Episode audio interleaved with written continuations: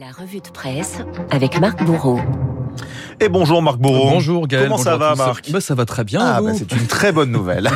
La revue de presse bien sûr avec vous. À la une de vos journaux ce matin, le mot réparer. Réparer, soigner, guérir les mémoires. Plusieurs de vos journaux ce matin s'intéressent à la visite du pape François au Canada. Pèlerinage pénitentiel depuis hier, nous dit la Croix, autour des crimes commis par l'Église pendant plus d'un siècle et demi dans les pensionnats autochtones dont elle avait la charge. Ils m'ont pris mon esprit. Comment survivre après ça s'interroge Flora, 77 ans. Ce que réclament les victimes aujourd'hui, nous dit la Croix, c'est une vraie enquête et la convocation des vrais responsables. Un nom revient dans vos quotidiens, celui d'un prêtre français, Johannes Rivoire, accusé d'avoir abusé des colliers inuits dans les années 70.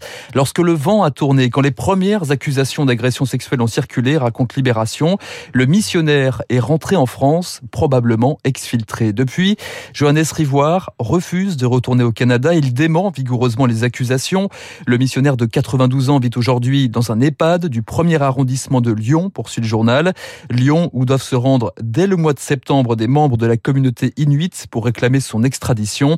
Dans le Figaro, une de ses victimes dénonce la lenteur des investigations et s'en prend directement au pape. Si vous n'êtes venu qu'avec des excuses et votre mitre à la main, retournez à Rome. Nous n'avons pas besoin de promesses vides.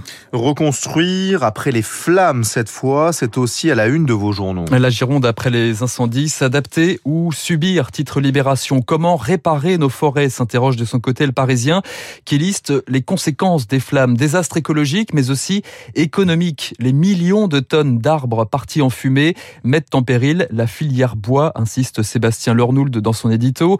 Faute de matières premières, ce sont les fabricants d'emballages, de palettes, de matériaux de construction qui fonctionnent au ralenti, si bien qu'aujourd'hui, ce secteur qui pèse 60 milliards d'euros et 400 000 emplois se retrouve à importer des troncs d'arbres à l'étranger. Une aberration. Désolation et reconstruction, ça c'est à la une du Figaro qui s'intéresse au casse-tête des indemnisations. C'est une partie de ping-pong qui commence pour les sinistrés. L'assureur qui traîne des pieds avant de se retourner contre l'entretien d'une parcelle de bois privé.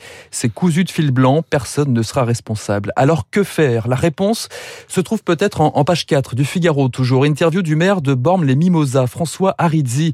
Retour d'expérience après avoir été frappé par deux incendies monstres. C'est en 90 et en 2017. Le meilleur conseil que je puisse donner, dit François Arizzi, c'est d'obtenir très vite un maximum de mesures de la part de l'État. Tout doit se faire durant la séquence émotion qui suit les feux. Durant cette période, il n'y a que des bonnes volontés. Lors des réunions, les services de l'État sont de vrais facilitateurs et promettent de lever tous les obstacles sans délai. Un an après, poursuit François Arizzi, on n'était plus dans la séquence émotion. L'administration n'était plus aussi conciliante. Elle avait repris ses bons réflexes en se retranchant derrière les textes pour tout refuser.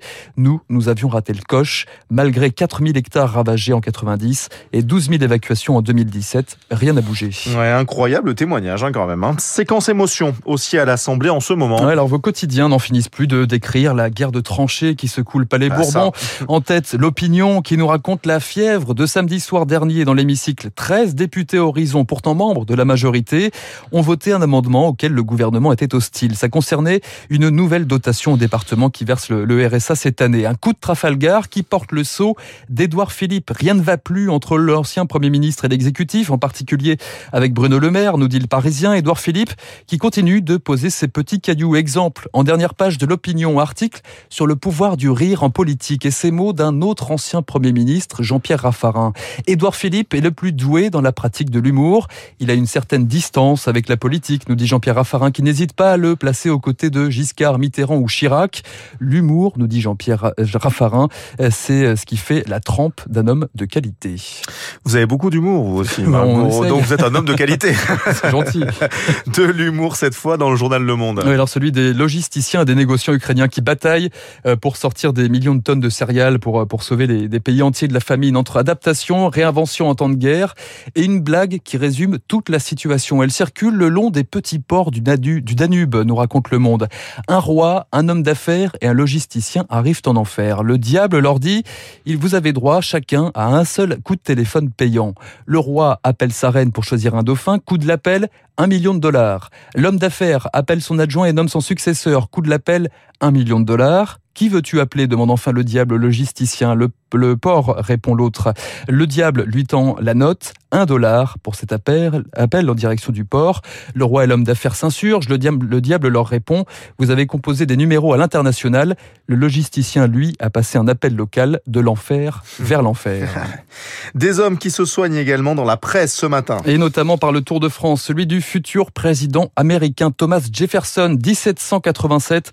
L'ambassadeur des États-Unis à Paris à l'époque réalise un périple dans les grandes régions viticoles françaises, c'est-à-dire dans le Figaro, page 14. Jefferson a la découverte des pinots noirs du Clos de Vougeot. Un voyage un brin alcoolisé, nous dit le Figaro, le tout sur les conseils de son chirurgien. Tiens donc.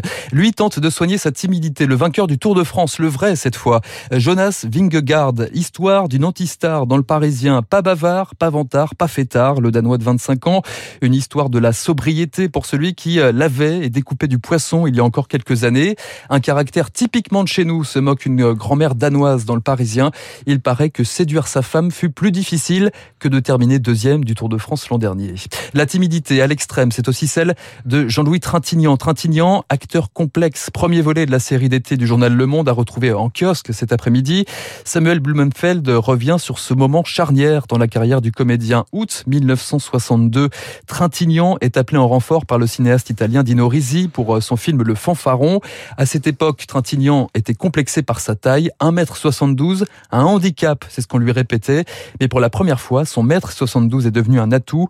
Il lui permet de remplacer au pied levé Jacques Perrin, occupé par d'autres projets. Une libération pour Trintignant qui révèle son jeu d'acteur et surtout sa voix claire, limpide, chaude, qui le portera toute sa carrière et lui permet d'effacer d'un trait les blessures du passé. ça donne envie de revoir euh, un homme et une femme. un homme et une femme également. Oui, oui, oui, tout à fait. Z aussi. Hein, excellent film avec Trintignant. Excellent film avec Jean-Louis Trintignant. Merci beaucoup Marc Bourreau. La revue de presse, c'est tous les jours à 8h30. On vous retrouve demain. À demain. Luc Ferry est notre esprit libre du jour.